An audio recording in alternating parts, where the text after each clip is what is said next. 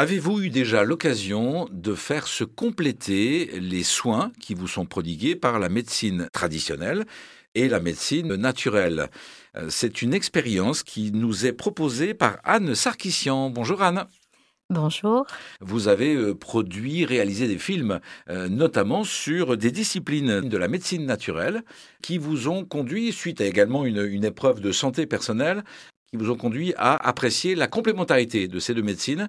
Et vous réunissez donc euh, un certain nombre de médecins et de praticiens pour démontrer la complémentarité de ces deux médecines? Oui, ils seront 22 au total, euh, médecins, praticiens et personnalités du bien-être, euh, comme euh, Natacha Calestrémé. L'idée, c'est de les réunir et ensemble de, de vivre une expérience. La plupart vont nous faire goûter leurs pratiques. Par exemple, il y aura le FT, il y aura aller chercher ses, talents innés libérer le surplus qu'on a et qui nous empêche d'être heureux dans la vie.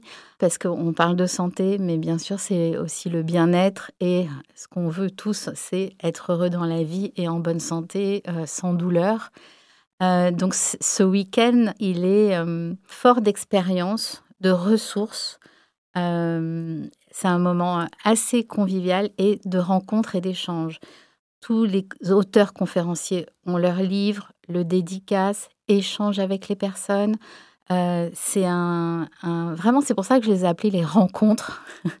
ça permet au grand public, aux médecins, aux thérapeutes, aux praticiens de, de se rencontrer, d'échanger.